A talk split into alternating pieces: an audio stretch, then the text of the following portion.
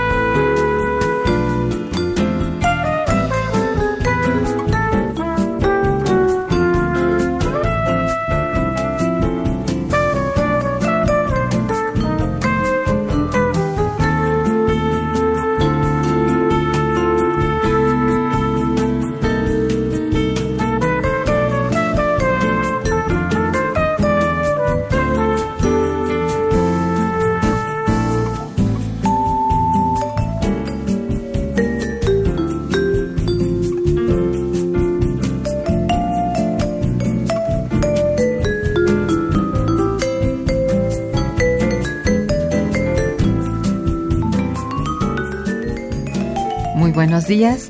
Bienvenidos a Momento Económico, coproducción del Instituto de Investigaciones Económicas y Radio Universidad.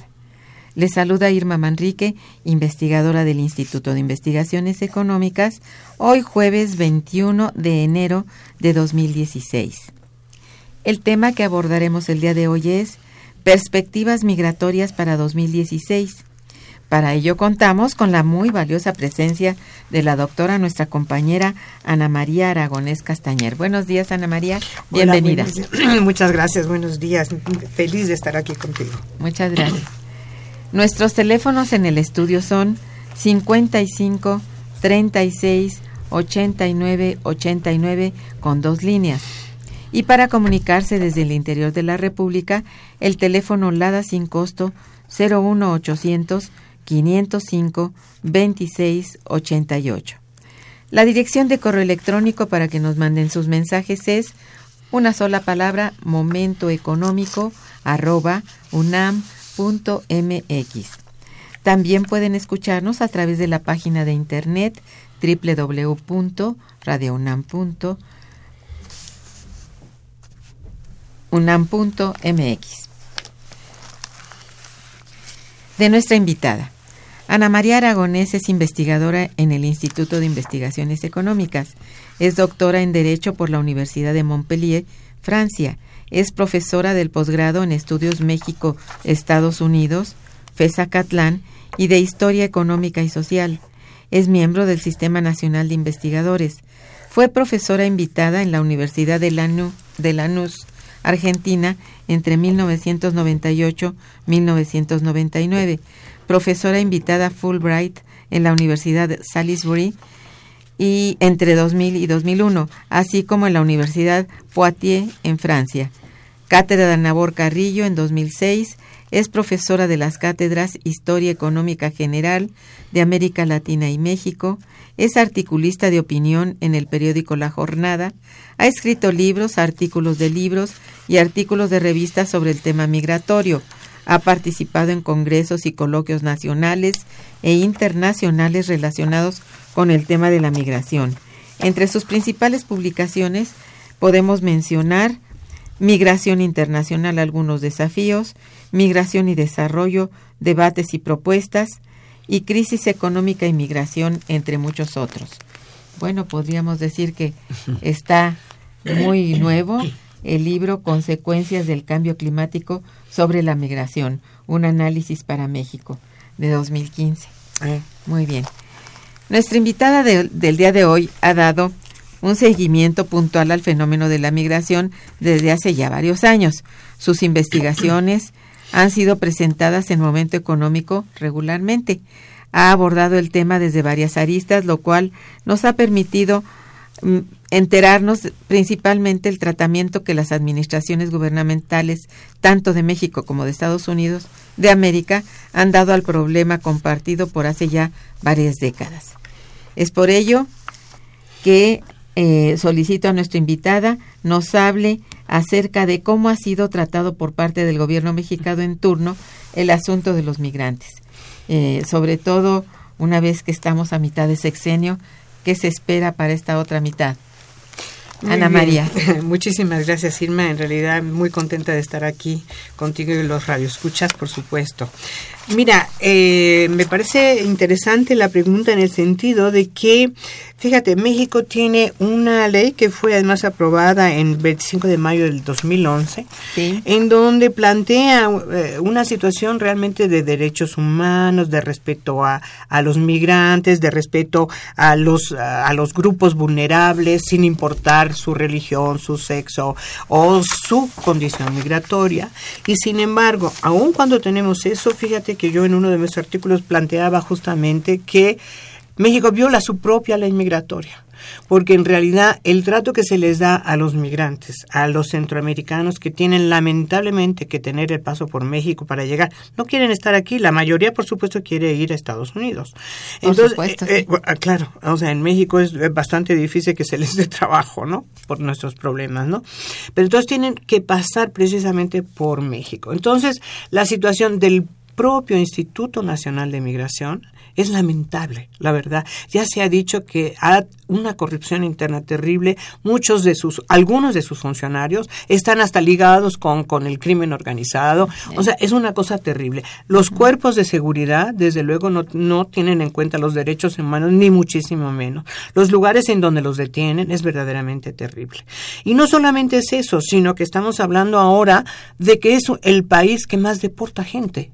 O sea, se habló de Obama, que Obama tenía ese nombre, se le llamaba el primer deportador del mundo, ¿no? Y sin embargo ahora resulta que es México. Entonces uno se pregunta, bueno, ¿por qué México está teniendo ese papel? O sea, ¿por qué si México sufre igualito con sus mexicanos que están del otro lado, que son deportados de una manera terrible, porque en realidad se rompen familias, los niños, muchos de los niños se quedan en las escuelas sin saber qué pasó con sus padres, una cosa, una situación de lo más dramática que te Sí, puedas imaginar. Y México ahora está haciendo exactamente lo mismo. Es decir, este, este año pasado re- deportó más gente que el propio Estados Unidos. Increíble, Es ¿eh? increíble. O sea, realmente uno dice, bueno, ¿qué es lo que está pasando? no Entonces, claro, hay ciertos acuerdos, estoy segura de ello, en el sentido de que eh, es una es una situación que a Estados Unidos le conviene mucho hacer que la frontera de Estados Unidos esté en el sur que seamos nosotros, que sea México, el gobierno mexicano, el que haga el, el trabajo, el trabajo socio de Estados Unidos. Y eso es lo que está haciendo México. Es verdaderamente lamentable. ¿no? Sí, sí, sí. Y por otro lado, no solamente hay niños, o sea, México ha deportado casi seis mil niños. Eso no puede ser. Eso es, es, eh, contra los derechos humanos, ¿no? Y sin embargo, México lo sigue haciendo. Entonces, no te explicas por qué es una es realmente letra muerta, una una ley que fue realmente aprobada, que salió en el diario de la Federación y demás, y sin embargo no se cumple. Ese es el gravísimo No tienen problema. protección alguna. No, ninguna. Esa, esa es la esa es la Tratados como delincuentes. Eh, Como hacen los Estados Unidos Eh, con, claro, con, los, indocumentados, ¿no? Sí. Ese es gravísimo, ¿no?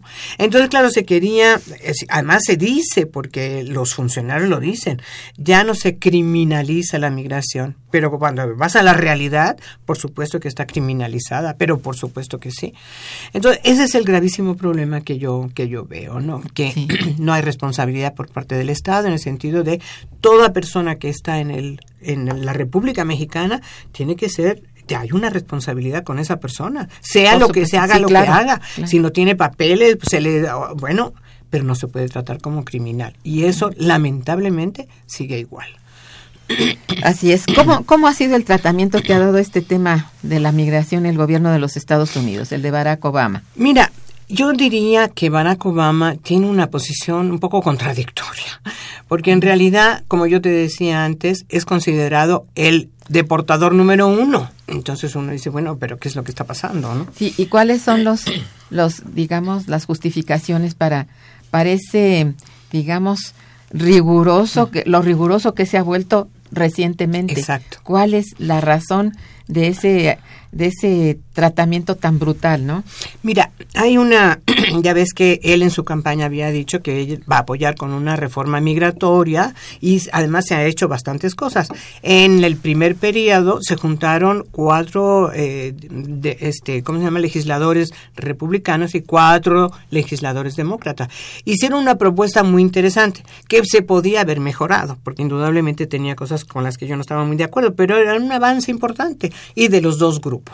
Eso se presentó, pero claro, como eh, en el Senado son, mm, son mayoría los republicanos, no pasó. Entonces, claro, ¿Cuál era la, la, observación que se le hacía? Que había que hacer segura la frontera. No hay frontera más segura en este mundo que la frontera de Estados Unidos con México. No te puedes imaginar la cantidad de gente que hay ahí cuidándolo. O sea, están seguros de que ahí no hay problema.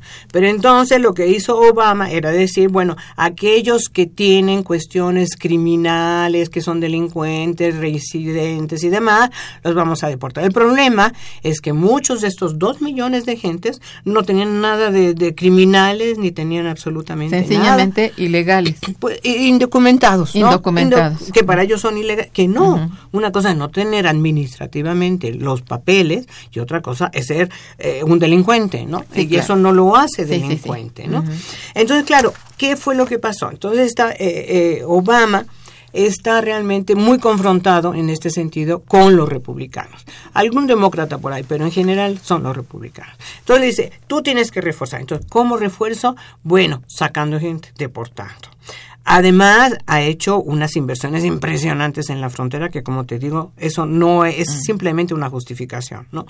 Entonces, claro, lo que está haciendo ahora, lo que hizo Obama, que fue muy interesante, la verdad hay que decirlo, es la orden ejecutiva. Es decir, e-, esa orden ejecutiva es una herramienta que tienen los presidentes en Estados Unidos que es extraordinario. Cuando hay algo que no hay manera de salir y que afecta domésticamente, el presidente puede hacer una, un decreto. Es como un decreto orden ejecutiva. Sí. Entonces, la primera orden ejecutiva fue para los llamados Dreamers, ¿no? Estos muchachos que llegaron muy jóvenes, eh, que llegan a Estados Unidos muy jovencitos, que no tienen nada que ver, a lo mejor niños, ¿no? Sus padres indocumentados, pero pues ellos los llevaron, ¿no? Entonces, si estos muchachos van a la universidad, están en la universidad, o bien quieren entrar a las Fuerzas Armadas, entonces se les va, no se les va a deportar, y eso va a durar dos años y a los dos años otra vez eso para que a estos muchachos no se deporten, ¿no? Entonces fue una orden ejecutiva que se puso en funcionamiento, eso estuvo muy bien. Y entonces hizo otra orden ejecutiva que es para los padres indocumentados, pero con hijos nacidos en Estados Unidos, no se les va a deportar y además se les va a dar permisos de trabajo y demás. Y son casi 5 millones de gentes, 5 millones de personas. ¿no? Entonces fue buenísimo, nada más que claro, se inconformaron los republicanos. Y entonces en Texas se hizo una, una apuesta por detener la orden ejecutiva, cosa que es rarísima, porque en toda la historia de Estados Unidos nunca se ha logrado detener una orden ejecutiva. Entonces, claro, se juntaron 25 estados con Texas para evitar que esa orden ejecutiva siguiera adelante. Entonces hubo un proceso ahí medio tortuoso, pero entonces lo que hizo Obama, con muy bien, es mandarlo a la Suprema Corte de Justicia. Y en este momento, el día de ayer o antes de ayer, la Suprema Corte de Justicia dijo que recibía lo de Obama, ¿no? La propuesta de Obama, y que para mayo, abril o mayo, se decidiría quién tenía razón, ¿no? Esperemos que la Suprema Corte apoye a Obama y entonces pues eso sí sería una cosa realmente muy buena. Tiene muy poco tiempo Obama porque ya se va, porque claro, en este momento se va en, pues en noviembre, en, enero, ¿no? De hecho ya termina. Ya, termina. Sin embargo, sí, es muy interesante que la Suprema Corte haya recibido para empezar el paquete Es rarísimo que la Suprema Corte no le haya dado la razón en ningún momento al presidente. Él ha, utilizado muy poco la, la, orden ejecutiva, en realidad creo que tiene como 250. O sea, cuando Roosevelt hizo 3.500, o sea, órdenes ejecutivas, ¿no? O sea, realmente ha utilizado muy poco. Pero los republicanos están muy enojados porque está utilizando una orden ejecutiva, cosa que está en su derecho. O sea, no tiene por qué no. Entonces, en este momento creo que se, es interesante saber que la Suprema Corte recibió el paquete de la orden ejecutiva y lo va a decidir entre abril y mayo, ¿no? Va a decidir. Entonces sí, estamos un poco, la gente está muy contenta, o sea, los activistas y la gente que apoya en Estados Unidos a todos estos migrantes piensan que es una muy buena cosa porque sería muy raro que la Suprema Corte no apoyara a Obama aun cuando la Suprema Corte es bastante conservadora, parece que hay un peso muy conservador, ¿no? Pero de todas maneras parece ser que sería una cosa muy rara, ¿no? Que no ha pasado en, Estados Unidos, ¿no? Entonces, puede pasar. puede pasar. Tiempos de cambios y de cambios no necesariamente eh, beneficiosos. Eh, tienes razón. Sí. En eso sí, tiene mucha eh, razón. ¿no? tiene en contra, por una parte, este su color, esto no se les olvida a todos los eh, Exacto. ultra, ultra, ultra, eh, contra todos los de color, sean eh, latinos, sean hispanos, sean este negros, ¿verdad? Exacto. Entonces, eso es un elemento que le, digamos, le hace, le perturba, porque él tiene unas ideas buenas, las leyes que ha, puesto en ejecución, esas órdenes ejecutivas son extraordinariamente buenas. No tiene nada que ver con lo que sucede aquí, que habiéndose aprobado una ley, se esté violando.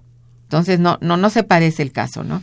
Sin embargo, bueno, pues los migrantes están ahí entre la espada y la pared, ¿no? Porque no es necesariamente todo bueno, este, más bien hay que esperar que, que se respete lo que estas órdenes que, que ha puesto en manos de la Suprema Corte Obama, ¿no? Se apruebe.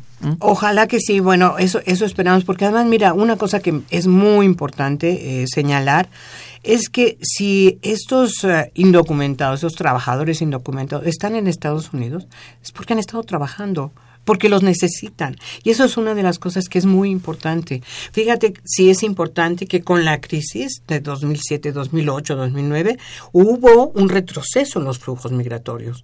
¿no? Porque claro, si no hay trabajo, la gente no va. Busca nuevas orientaciones, nuevos destinos, pero no van. Por lo tanto, lo que hemos visto es que estos indocumentados que están en Estados Unidos, ellos trabajan. Que propiamente radican. Totalmente. Bueno, llevan eh, desde años. 20 años algunos, o sea, no puede ser, ¿no?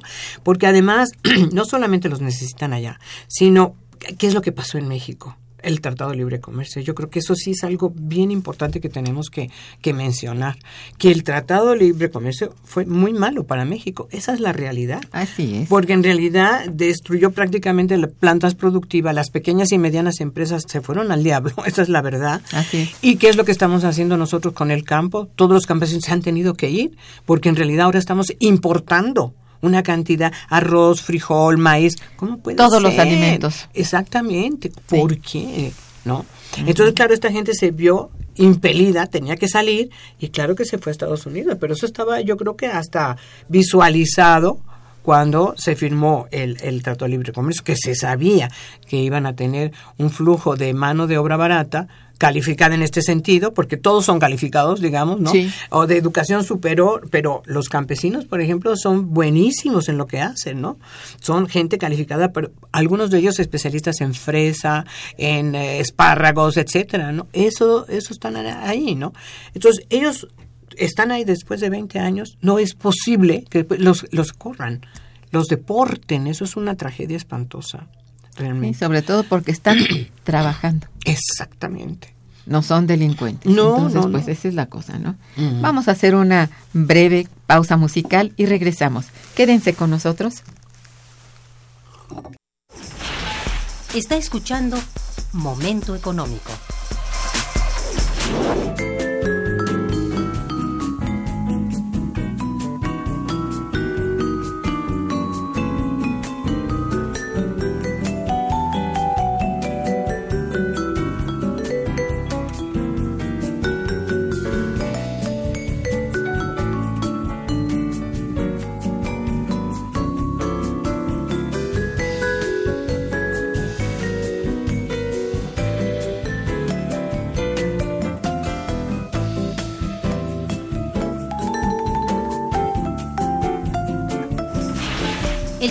Cabina 55 36 89 89.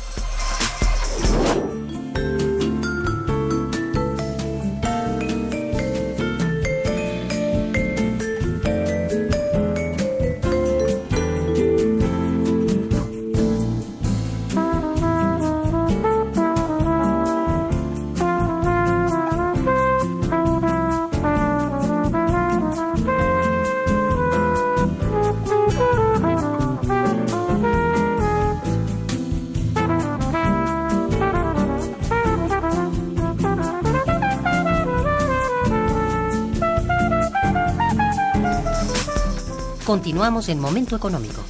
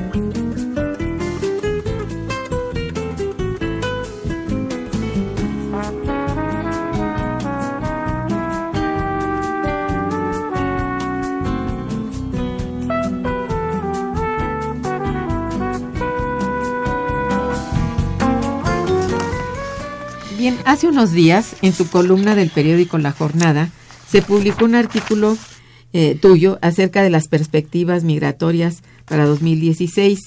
Eh, a ver, háblanos de estas perspectivas que plasmaste ahí, me parecen de lo más interesante, por favor. Gracias. Pues mira, sí, la verdad es que hasta le llamé sombrías perspectivas, Ah, sí. porque en realidad, en realidad sí es muy triste. Mira, eh, se comenta y con mucha razón que todo el problema que estamos viendo en el Mediterráneo, en los países europeos, desde la Segunda Guerra Mundial no se había visto esos flujos tan impresionantes. Es una cosa verdaderamente terrible.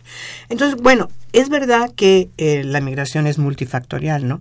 Pero si tú te pones a analizar los lados, o sea, es una cosa terrible lo que está viviendo el mundo.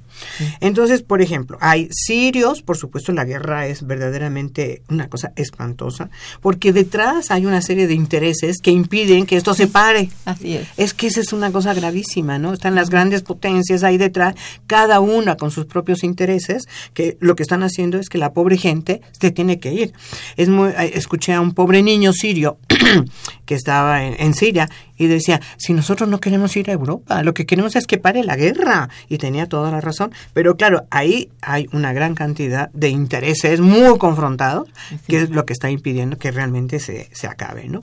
Entonces, claro, te ves a Afganistán, ves Irak, o sea, todo ese tipo de, de países que están en verdaderos problemas, pero ¿desde dónde sale todo eso? Pues de la invasión también en 2003. O sea, cuando se fueron a, a atacar Irak porque Saddam Hussein tenía armas de destrucción masiva y eso era una gran mentira porque no los tenía, pero querían el petróleo, ¿no? Entonces destruyeron Irak, Afganistán antes, ¿no? O sea, con eso del terrorismo y demás, ¿no?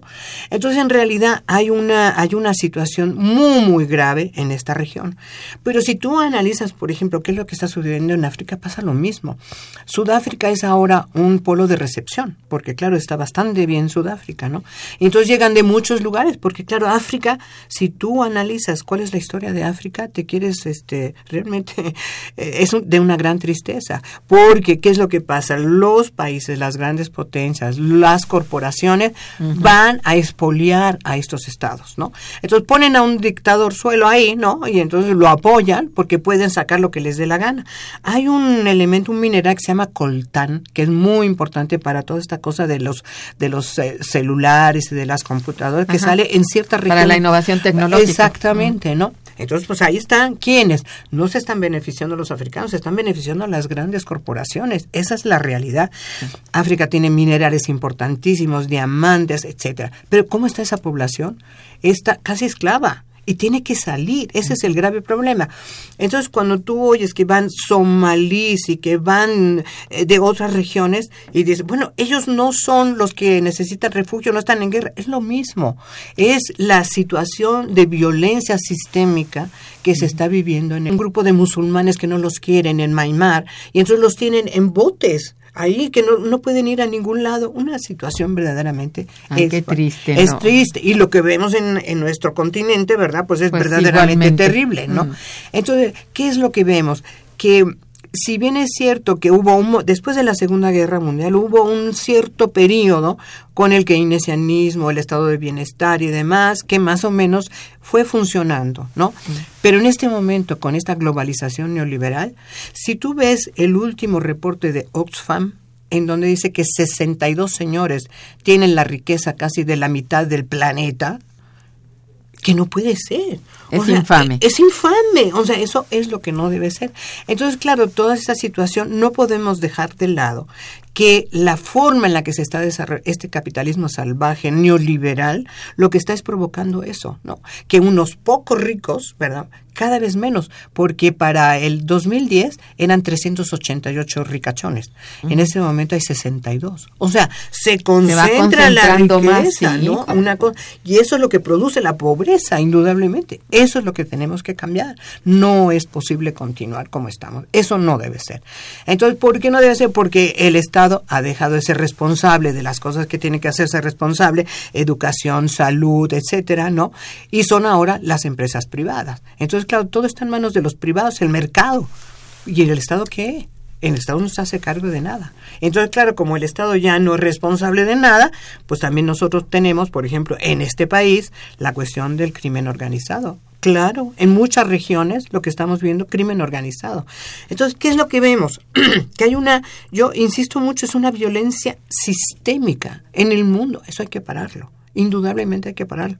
Y no hay otra manera que cambiar el sistema. No, no nos estamos desarrollando. Ese es el gravísimo problema. Entonces yo eso eso es lo que lo veo muy sombrío porque yo no veo perspectivas para este año. No veo que, por ejemplo, yo le doy un gran peso a Naciones Unidas. Entiendo que Naciones Unidas está manejada por muchos, eh, Estados Unidos, el veto, Rusia, etcétera. Yo estoy de acuerdo. Sin embargo, cuando se conformó Naciones Unidas en 1945, justamente lo que decía, resolución de conflictos, eh, armonizarlos, no amenazar a los otros y buscar la paz por todos los medios. Eso me parece que es lo que las Naciones Unidas tiene que otra vez ponerlo. Sí, y claro. no puede ser que sigamos así. Si tenemos ese organismo, pues a la gala a- hay que hacerlo valer. Están todos los países ahí. No es posible que se siga expoliando a la gente, que haya guerras que son, además no tienen que ver guerras, porque es bueno, son guerras religiosas. No es verdad. Detrás hay una cuestión económica y son las grandes potencias las que están detrás, ¿no? Y las grandes eh, corporaciones internacionales. Eso hay que cambiarlo. Sí, es que digamos que la competencia se ha vuelto cada vez más cerrada entre unos cuantos y eso es más fiera que cuando eran muchos los que competían. Exacto. Ahora sí está, digamos, se cumplen mucho lo que, bueno, el maravilloso de Marx previno. ¿eh? que cada vez más se concentraría el capital. Es cierto, y esa concentración es, bueno, como maldición para el mundo en su conjunto. No es fácil ya la resolución de grandes problemas. Se han vuelto tan complejos y todos en manos de los más poderosos, no en manos de los que manejan la política, sino en manos de los que manejan el capital. Entonces esto es muy grave. Y bueno, desde luego vale para todos los países. Nuestro país está sintiendo en lo más profundo todo este cambio tan grave y estamos en condiciones muy delicadas desde el punto de vista económico y muy delicadas desde el punto de vista político y no se diga los movimientos migratorios son cada vez más rudos, ¿verdad? Exacto. Y con menos aceptación, sobre todo con nuestro país vecino, que es Estados Unidos, ¿no? Que era la frontera natural hacia donde había que ir. Bueno, todavía sigue siendo lo más ap- eh, apetecido, pero vaya, la gente todavía no sabe con lo que se va a enfrentar cuando se lanza este a esta digamos aventura, ¿no? Sí, no, fíjate, tienes toda la razón. En realidad, eh, la misma migración está cambiando, digamos, su conforma, su perfil. Porque, claro, finalmente la migración a quien conviene es a los países que los reciben. O sea, eh, también al que, al que se va, eh, el país origen. Porque, claro, el país origen, ¿qué es lo que tiene? Las famosas remesas. O sea, las remesas son importantísimas. Exacto. Entonces, claro que a México yo decía que el modelo mexicano se llama modelo trabajo exportador. Porque efectivamente parece que mejor que se vayan y entonces hay que nos manden remesas, ¿no? Qué barbaridad, No, ¿no? pues sí, Sí, porque pero- las remesas son un pilar, la mera verdad. Fíjate. Ha sido hasta hoy Exacto. un sustento para la balanza de pagos. Ya que el, Exactamente. el- el petróleo falló gravísimamente. Exacto. ¿sí? Fíjate, eh, fíjate, si tú ves ahora, yo me acuerdo que cuando estaba a 100 dólares el barril, en las, la- la- claro, el petróleo estaba por encima, ¿no? Y yo siempre decía, es porque está a 100 dólares, pero en el momento en que baje, las remesas están por encima de cualquier otra entrada de divisas. ¿Qué te digo? Turismo, turismo es una risa. Por ejemplo, le están dando, es un chiste. Por ejemplo, en España hay 54 millones de habitantes, pero tienen casi 35 millones de, de turistas. Creo que aquí tenemos 12 millones, o sea, con 120 millones de habitantes, ¿no? O sea, verdaderamente tampoco estamos haciendo nuestro trabajo ahí, pero bueno, turismo está muy por debajo. Por supuesto que decimos del petróleo. Si ahora ya, creo que está 18 o 19. En este, a 18. a 18 esta mañana. Entonces, claro, las remesas son súper importantes. Entonces, claro, por un lado, Estados Unidos, eh, México le conviene, eh, terrible, ¿no? Porque estás perdiendo además tu trabajo, tus trabaja, tu bono demográfico. Bueno, pero por el otro lado, tú sabes que ahora eh, estamos hablando ya de la cuarta revolución industrial. Se está mencionando la cuarta revolución industrial. Entonces, claro, ¿qué es lo que les conviene a los países? Los flujos migratorios es- son ahora muy selectivos también, porque ahora lo que quieren son gentes altamente calificadas, Preparadas. muy preparada y en ciertas este, profesiones. Por ejemplo, ellos les llaman STEAM, ¿no? Que es ciencias, tecnología, ingeniería y matemáticas, ¿no? Cosa que internamente no tienen. Por ejemplo, en este momento estaba yo leyendo que en Suecia les faltan ingenieros. En Suecia, que es uno de los países más innovadores del mundo, primero está Estados Unidos, pero luego están Dinamarca, los nórdicos, Suecia, Finlandia y Noruega, ¿no? Pues Suecia no tiene suficientes ingenieros para seguir con todas sus innovaciones. Entonces, claro, ¿quiénes los producen? Pues los países emergentes, los producimos. Los producimos y como eh, estúpidamente no damos el paso siguiente, que es incorporarlos a un proyecto nacional de innovación, de tecnología y demás, porque no se está haciendo, se van. Entonces, claro, Estamos perdiendo todo. Estamos perdiendo todo lo que formamos, todo lo que le costó al país en pues su conjunto. claro, Sí. pero ¿qué, ¿qué hacen los pobres que se matan con sus doctorados? la, la situación para tener un doctorado es verdaderamente tremendo. Y Lo luego, sabemos, sí. bueno, lo sabemos, ¿no? Exactamente. Y luego, pues no tienes dónde trabajar, porque las universidades, por ejemplo, ¿no? La nuestra, que es maravillosa y la primera universidad de Latinoamérica indudablemente, pues claro, por presupuestos casi siempre reducidos, pues no puede ampliar. No, no, no es que no quiera, es que no puede ampliar porque el presupuesto para educación siempre es menor. Esa es la verdad. Hay muchos aviones presidenciales y hay muchas otras cosas, pero la educación no se le da el peso que se le tiene que dar. Y cuando se hace una reforma educativa en este momento, pues muy cuestionable, ¿no? Porque es una reforma administrativa, no una reforma educativa como requiere este país, que sí la requiere, es, ¿no? se requiere. Entonces, claro, también hay el mismo fenómeno migratorio, está, digamos, con nuevos perfiles, ¿no? Antes se necesitaba mucha fuerza de trabajo de la, para las industrias, para las manufacturas, por supuesto el campo sigue igual, porque no todo se puede tecnificar en el campo, ¿no? Pero ahora hay esta cosa importantísima que se está llamando, porque hasta ahora estábamos hablando de la tercera revolución industrial, pero en este momento estamos hablando de la cuarta revolución industrial, que es impresionante. ¿Dónde está México? Pues si no hemos pasado, yo creo que ni la primera, ¿verdad? revolución industrial. Pues así es la cosa. Entonces, e- ese es el grave problema, ¿no? Ese- bueno, eh, de- ¿consideras necesario que el gobierno, en este caso de México, realice un replanteamiento urgente en la política migratoria? Si esto es así desde tu punto de vista, ¿qué es necesario reforzar? Mira, yo estoy de- totalmente de acuerdo que eh, lo que me parece que es importante reforzar es que la gente que llega al país tiene que tener una visa de humanitaria, de temporal, como quiera, porque así sabemos además quiénes son y no los estamos persiguiendo como si fueran criminales. Ellos tienen las mismas necesidades que nos- nuestros mexicanos que se van a Estados Unidos. Entonces, en ese sentido, ahí me parece que es importante. Pero lo más importante es que se cumpla con la ley se cumpla con la ley que está establecida. Creo que todavía no han sacado eh, los, eh, lo siguiente, ¿no? Pero me parece que lo más importante es que el Instituto O sea, Nacional de la Migración... reglamentación que la reglame- detrás- exactamente. detrás de la ley, sí. Exactamente, ¿no?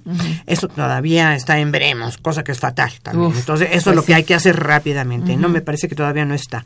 El otro problema, el Instituto Nacional de... Hay que, ese es el que hay que replantear. No es posible que sigamos como estamos en este momento. Es un foco de corrupción. Esa no es hace la- absolutamente nada no, no, por los movimientos migratorios. No, al contrario, los persigue y luego hay una gran corrupción, es una cosa verdadera. Entonces, lo que hay que replantear es el Instituto Nacional de Migración, cambiarlo totalmente, ¿no? Y poner un agente al frente que tenga que ver con derechos humanos, no un policía como Ardelio Vargas, ¿verdad? Que es un policía, esa es la mera verdad, le guste o no le guste, pero él es un policía. Y eso no lo puedes poner en un instituto en donde está digamos, como destacando la función de los derechos humanos en procesos tan importantes como es la migración, ¿no? Entonces, en ese sentido, me parece que sería súper importante. Mm, Eso es importantísimo, claro. bueno, a- hablabas hace un momento de las remesas. Eh, eh, ¿Crees tú que eh, siguen siendo parte importante de nuestra economía? Así lo expresabas, ¿no? Sí.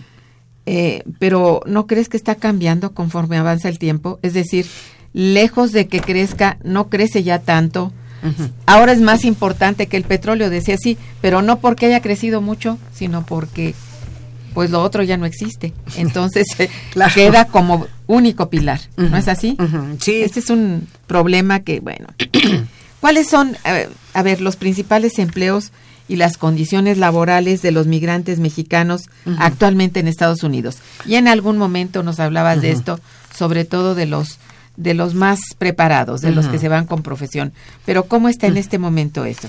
Sí, mira, nosotros tenemos el, el, el marco en donde están insertos los trabajadores mexicanos son básicamente en la agricultura, en los servicios, en la manufactura, en la, en la construcción.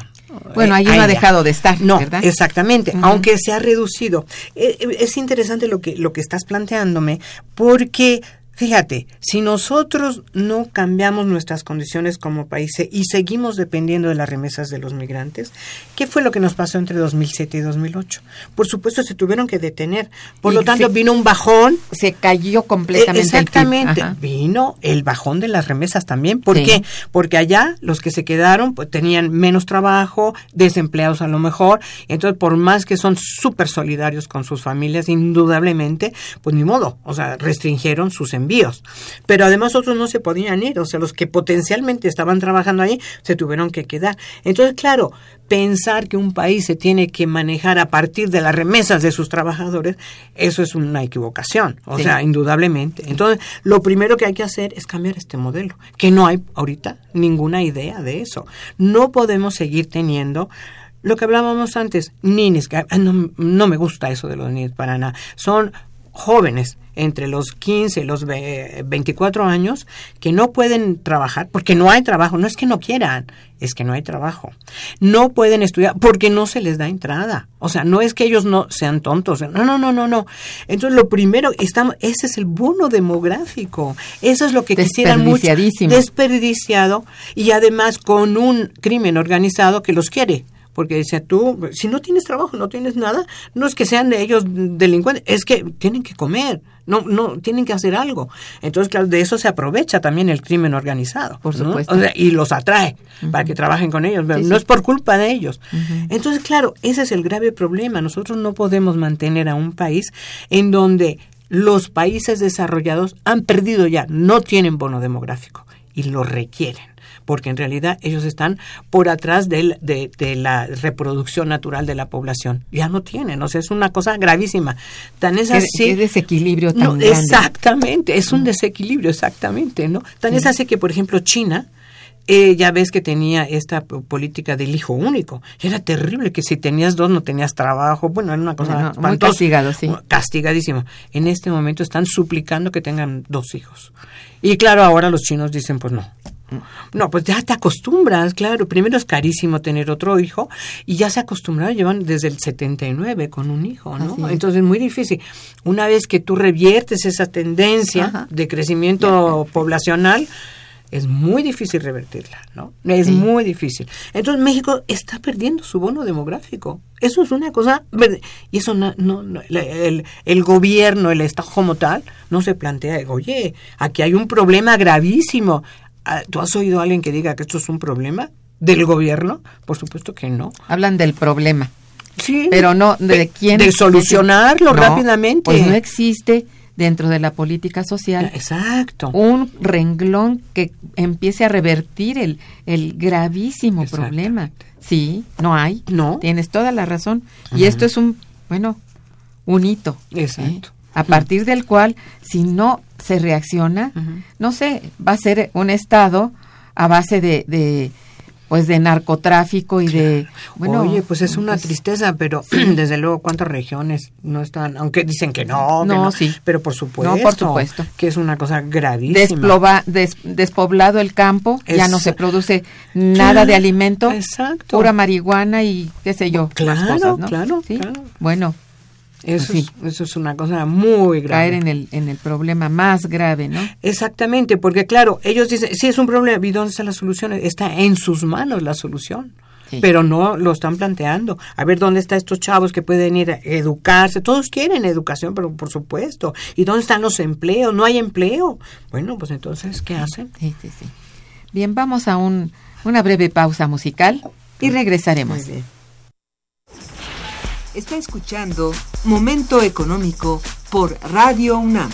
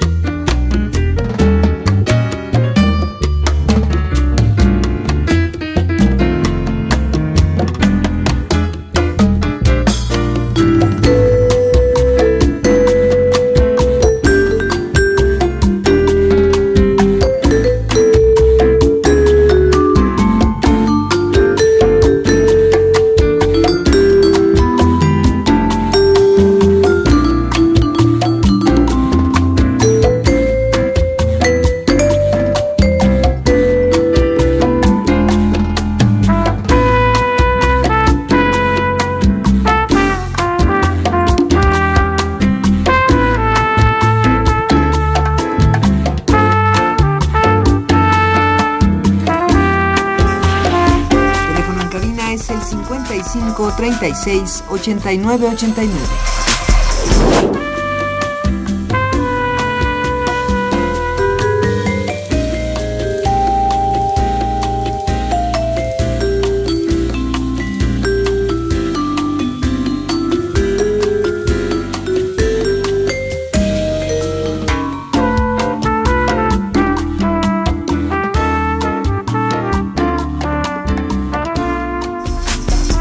Continuamos en Momento Económico.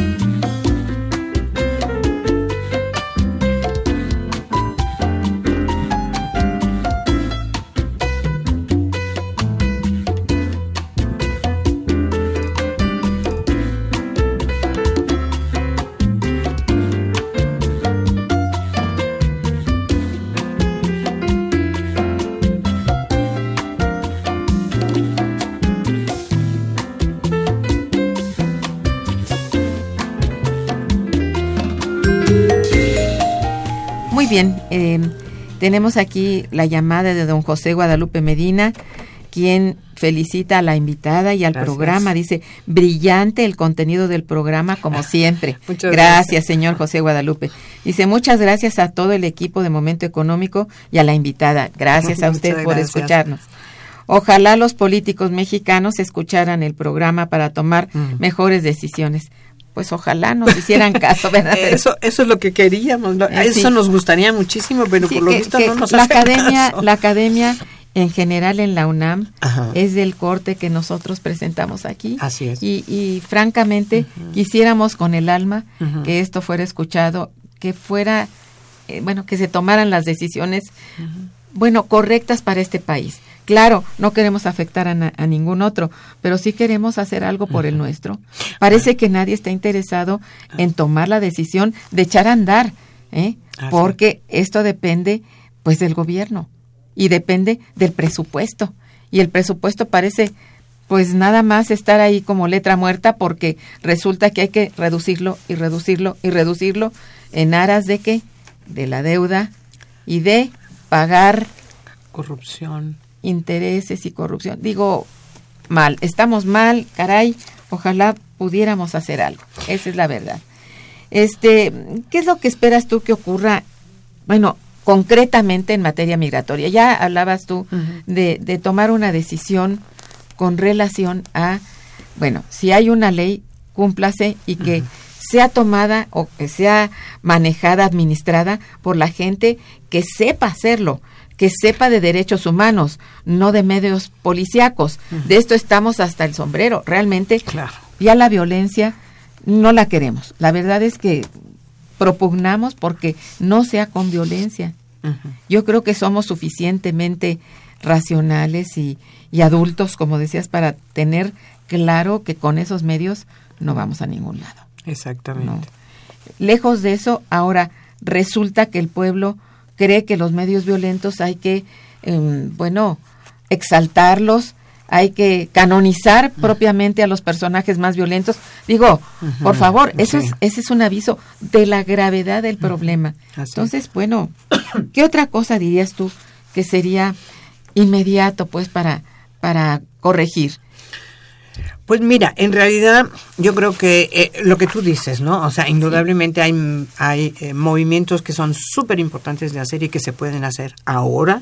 De ya. Ya, eso sí. Ahora, hay que tener una visión de largo plazo, de mediano y largo plazo, Eh, ¿no? efectivamente. Entonces, ¿qué es lo que tenemos que hacer? Nosotros, eh, indudablemente, eh, yo te decía, en, en, la, en la crisis se bajó enormemente el flujo migratorio, ¿no? Sí. Entonces, ahí es donde teníamos que haber hecho algo. O sea, en este momento en donde la gente no se puede ir, hagamos un nuevo modelo en donde nosotros podamos absorber a la gente. Porque esta gente que se quedó y los que deportaron, lamentablemente nosotros hemos visto a dónde se han ido. Al trabajo informal no hay trabajo al trabajo informal, muy pocos en el campo, pero se van al campo, ¿entiendes? Entonces tenemos a toda esta gente que es la riqueza de este país y no se está haciendo nada. Entonces, claro, yo creo que lo primero que tendríamos que hacer es pensar primero cómo incorporamos a la mayor parte de los jóvenes a la educación. Eso, eso Primero es que nada. lo primeritito. Mira, eh, yo a veces te lo he comentado de cómo Corea del Sur, por ejemplo, que es un país realmente en e- paradigmático en ese sentido, ¿no? En los años 60 estaba mucho más atrasado que México. México estaba muchísimo mejor. Y a partir de los 70 lo que decide es voy a mandar a mis gentes a calificar afuera, ¿no? a mis jóvenes, pero además lo que voy a hacer es que yo voy a apoyar la educación. Aquí todo el mundo va a estudiar y todo el mundo va a hacer, pero al mismo tiempo Repatriar. Repa claro, que vengan, Claro. pero porque yo aquí estoy haciendo centros de investigación, centros de ciencia, centros de tecnología. ¿Y dónde está Corea del Sur? Con todos los problemas de ahora. Pero, ¿dónde está? Es un país de, de- de primer mundo, por supuesto que sí. Tienes toda la razón. Eso es lo que hay que hacer. O sea, es una cosa impresionante. Si nosotros no hacemos, no le damos la vuelta a este modelo y seguimos empeñados que la reforma energética, a ver quién quiere ahora la reforma energética cuando va a caer a, a- a- está a 18 dólares, a ver dónde están. Yo creo que ni los árabes a donde fue ahora Peña Nieto están interesados, o sea, verdaderamente. No es por ahí el asunto, no es seguir vendiendo lo poco que tenemos de nuestras propias materias primas. Eso es fatal. Lo que teníamos que hacer, en lugar de vender lo que esté internamente, ese es el gravísimo problema. La otra, la reforma educativa, como yo te decía, esa no ha funcionado. ¿no? Entonces, la reforma fiscal, pues hay muchísimos problemas también. Lo que hay que hacer es cambiar el modelo. El modelo no funciona. Así es. O sea, no puede ser. Mira, un ejemplo. Los países europeos están terriblemente mal, o sea, están pasando una crisis terrible, siguen verdaderamente muy deprimidos, ¿no? porque la política que están llevando a cabo es totalmente equivocada, es de austeridad. Eso no puede ser. ¿no? ¿E-, ¿Esa es la mundial? Eh, no puede ser. En cambio, Estados Unidos dijo, yo por aquí no paso, no voy a hacer eso. Y Estados Unidos está creciendo. 5.6. El, el desempleo ha bajado a 5 a 5.1. Está creciendo a 3.6 me parece. En realidad es eh, él sigue creciendo Estados Unidos. La política es diferente, ¿no? Entonces nosotros tenemos que cambiar nuestra política. No es posible seguir entregando nuestras materias primas, las están regalando. Exactamente. Porque tiene que ser que las commodities bajen de precio. Exacto. No hay una explicación más de que están en manos del monopsonio, o sea, que los compradores son los que definen el precio y los compradores masivos son nuestros enemigos. Exacto. ¿Eh? Esto no puede ser. no, no puede ser. Realmente, como dices tú, el modelo es el que falla durísimo. Durísimo. Durísimo. ¿Por qué? Bueno, ¿quién lo maneja? De hecho, estamos ciertos que el modelo y, las políticas económicas mundiales las maneja Estados Unidos. Y bueno, los poderosos de Europa también, pero básicamente Estados Unidos. ¿Cuál es el kit? Que tienen una moneda soberana, es decir, tienen una moneda que reproducen cuando se necesita, pero tienen control soberano. ¿eh? Nosotros no. Nos hemos puesto los grilletes solitos con una política, como todo el lo que hemos mencionado aquí cientos de veces, de eh, tener un, banco central autónomo, que es un error, de que funcione la política monetaria como el centro del universo. No, por favor, el centro tiene que ser la producción, el empleo, la educación, lo que estás aquí diciendo y que vienen todos a decir lo mismo aquí. Y no es necedad, es que es una, no es falta de visión tampoco, es empecinarse en seguir una política equivocada para quedar bien con quién. Pues con los grandes capitales del mundo. Ni siquiera podemos decir países con los grandes capitales del mundo. Y los de aquí. ah, bueno, eh, sí, claro. Entonces eso sí tiene que ser, ay, una vuelta de la hoja, por favor, porque nos estamos ahogando. Yo creo que nadie quiere que eso ocurra. No, no, no. Pero no, pero es una política equivocada. Total. pero cuando tú te empecinas, en realidad es muy difícil cambiar la situación porque estás empecinado en que eso tiene que funcionar. Cuando la realidad te está dando de topes, ¿no? La realidad te está diciendo por aquí no es, ¿no? No puede ser que volvemos a lo mismo, que nuestra gente esté desempleada, porque te hablan de un desempleo que da risa, ¿no? Del 5%. ¿Qué da risa? Como Estados Unidos, por favor. Lo que pasa es que no cuentan el trabajo informal, que es altísimo, ¿no? Altísimo. Pero eso es desempleo, ¿no? Entonces, claro, eh, eh, seguir en esta idea eh, necia, ¿no? De que el neoliberalismo, porque cuando hay arriba nos escurre abajo, eso se ha demostrado que es una equivocación, pero eso lo dice Stiglitz, que son premios Nobel, lo dicen toda esta gente. no puede ser que sigamos en esta, en esta, no puede ser, ¿no? Y además eso, habría que ver la manera de hacer un marco, ¿no? De integración más regional, latinoamericano, pero no, no hacernos con Estados Unidos, ¿no? O sea, ha sido una equivocación terrible porque nos han sacado el juego. sí, no, ya, por favor, ¿no? Ya sería hora de, del despertar, ¿no? Exacto. Pero, bueno, ojalá, ojalá se pudiera. Estamos a mitad del sexenio de aquí, estamos al final del sexenio de allá, de nuestros vecinos creo que se pueden hacer cosas.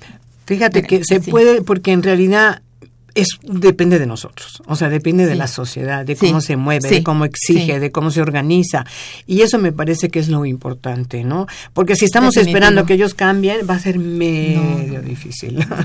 Tenemos que partir de nosotros mismos, esa es la cosa. Y que seamos todos, todos conscientes y que todos podemos de algún modo este estimular y este transmitir eh, lo que lo que debe ser, ¿no? Yo creo que todo el mundo lo siente en carne propia. Digo, la pobreza se siente y mucho, ¿verdad? La falta de empleo es Oye, es una 55, herida. Ajá. 55 millones de pobres, o sea, eso es una Pues cosa... no puede ser No puede ser, ¿no? Y la desigualdad, el último, el último reporte de Oxfam es verdaderamente impresionante, ¿no? Para, para que habla de la desigualdad y eso es lo que crea la pobreza. Así es, así es. Mira, tenemos otras llamadas de nuestros radioescuchas que con mucho gusto te transmito. De nuestra eh, radioescucha Hilda de San Román, le mandamos un saludo muy afectuoso y dice felicidades a la invitada y al programa. Gracias. Dice, hay que buscar que los derechos humanos sean una realidad, Exacto. lo que decías desde el principio. Hagamos la gran revolución humana y dejemos en segundo término la revolución tecnológica que tanto sufrimiento humano y esclavitud tiene detrás. En lugar de pensar en conseguir lo más avanzado en tecnología, hay que pensar en cómo ayudar a la sociedad en un sentido más humano y de bienestar social. ¿Estamos? Totalmente de acuerdo. sí. Muchísimas gracias, totalmente de acuerdo. Ella misma dice, ¿qué piensa la invitada de la práctica de dar pastillas anticonceptivas a mujeres migrantes que cruzan de Guatemala a México Es porque saben de antemano que serán violadas? Bueno, eso es una cosa Qué verdaderamente terrible. terrible. y eso lo va, se va sabiendo en el mundo entero. Sí. O sea, no puede ser y no se hace nada. Es Esa un la re- esa- estigma es, eso, es sí. una cosa terrible. Sí, qué horrible, de es verdad. terrible, es terrible. Los más malvados, Sí, no, no, no. los mexicanos. Ah, No, no. no. Ay. Bueno, Celia Malagón también te felicita. Dice, ¿qué propuestas hay para solucionar Ah, pues sí. este problema? La academia, ¿qué propone? Bueno, creo que la invitada y, bueno, a- aquí una servidora hemos hablado de esto. Este, bueno, eso es lo que proponemos es acción. Acción porque los recursos están y son nuestros, que no se les olvide a nadie, son nuestros. Incluso ese commodity que nosotros le llamamos así porque es mercancía de exportación, que está ahorita castigada, no es, está castigada en estos momentos porque ha bajado su cotización, pero en realidad no es tan grave eso porque ni tampoco se ha acabado el petróleo definitivamente. No, lo que tenemos que hacer es políticas de energéticas que nos favorezcan, Exacto. no que nos estén llevando realmente al fracaso más grande, al fracaso económico más grande. Creo que hay formas, hay formas. Entonces, digo, si si hubiera no sé, si dependiera de ese precio, ya ha sido más barato en otras épocas el petróleo. Claro, claro. Eh, no, pero no es eso. El guerra, la guerra de los precios eh, no está en las manos de México, no por querer, este, vamos, de alguna manera justificar lo que se hace No, no, aquí. claro. La reforma ha sido un fracaso total, eso queda claro. Pero eh, el- la guerra de precios está entre los poderosos, entre los que tienen, eh, este, en este momento, Y las el- especulaciones, ¿no? la También. especulación con el precio y pero sobre todo que se produce ahorita mucho en el oriente y allí ellos están decididos a pelearle a Estados Unidos y Estados Unidos está produciendo petróleo. Entonces pensemos en la guerra entre los poderosos que nos está golpeando. ¿Qué? ¿Les vamos a regalar más petróleo? Eso. Bueno, esta sería la pregunta, ¿no? Sí, y y no, bueno, no, no. la solución está aquí, no está en Estados Unidos ni en la OPEP. Yo tenía la esperanza de que fuera una negociación de Peña Nieto con los árabes. Pero qué cosa, fue invitarlos a invertir aquí. A invertir. Yo creo que les, les produjo una risa que todavía no acaban de, de carcajearse, ¿no? Sí, no, verdaderamente. Por ejemplo, fíjate, lo- yo no sé tú cómo lo ves, pero yo pienso que en este momento, y pensando en los países nórdicos, ¿no? Noruega, por ejemplo, Noruega tiene una cantidad, de pronto se encontró con el petróleo y se hizo riquísimo, que no era un país tan rico, ¿no? Pero de todas maneras, nunca ha dejado de lado. Primero, no hay corrupción, por supuesto, en la empresa, pero para nada. Todo lo que entraba en las grandes bonanzas se iba a la población y a su, eh, ¿cómo se llama? A la investigación. A la investigación y además para toda la población para su jubilación, fíjate. Ah, Todo lo que hermoso. entraba ahí estaba, ¿no? Pero una cosa que es muy importante, lo que hicieron fue decir, sí tenemos petróleo, pero vamos a la energía verde, a la energía que no contamina. Y están haciendo un esfuerzo verdaderamente impresionante, claro, porque el futuro va por ahí. Sí. Ay, Pues mira, que de veras te agradezco tu presencia en el programa y bueno, este compartiendo esos conocimientos tan valiosos. Muchas gracias a ti y a nuestros radioescuchas por su participación y bueno, a los controles técnicos en manos de Socorro Montes, gracias, a la producción de Santiago Hernández y a Araceli Martínez, gracias chicos. Y bueno, estuvo con ustedes en, en la conducción del programa y en la coordinación Irma Manrique, quien les desea muy buen día, pero mejor fin de semana, por favor. Gracias. Momento económico. Radio UNAM y el Instituto de Investigaciones Económicas presentó Momento económico.